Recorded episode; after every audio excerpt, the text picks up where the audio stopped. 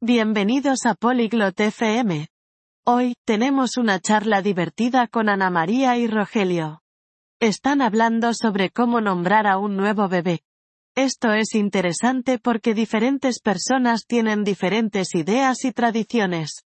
Escuchemos sobre sus tradiciones y por qué eligieron los nombres de sus bebés. Escucha y disfruta. Hello, Rogelio. How are you? Hola, Rogelio. ¿Cómo estás? Hello, Anna Maria. I am good. And you? Hola Ana María. Estoy bien. ¿Y tú? I am good too. Thank you. También estoy bien. Gracias. What is our topic today? ¿Cuál es nuestro tema hoy? Our topic is about naming a new baby. Nuestro tema es sobre cómo nombrar a un nuevo bebé. That is interesting. I have a baby. Eso es interesante. Tengo un bebé. Really? That is good. What is your baby's name? ¿En serio? Eso es bueno. ¿Cómo se llama tu bebé? Her name is Maria. Su nombre es María. Maria is a beautiful name. Why did you choose it? María es un nombre hermoso. ¿Por qué lo elegiste?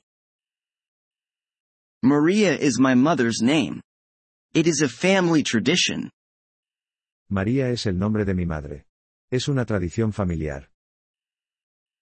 That is a good tradition. In my country, we also have traditions. Esa es una buena tradición.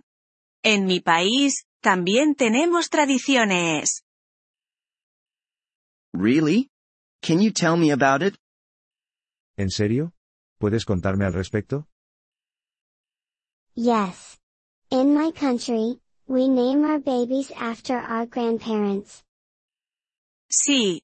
En mi país, nombramos a nuestros bebés después de nuestros abuelos. That is a good tradition too. Do you have a baby? Esa también es una buena tradición. ¿Tienes un bebé? Yes, I have a baby. His name is John. Sí, tengo un bebé. Su nombre es John. John is a good name. Why did you choose it? John es un buen nombre. ¿Por qué lo elegiste? John is my grandfather's name. I want to remember him. John es el nombre de mi abuelo.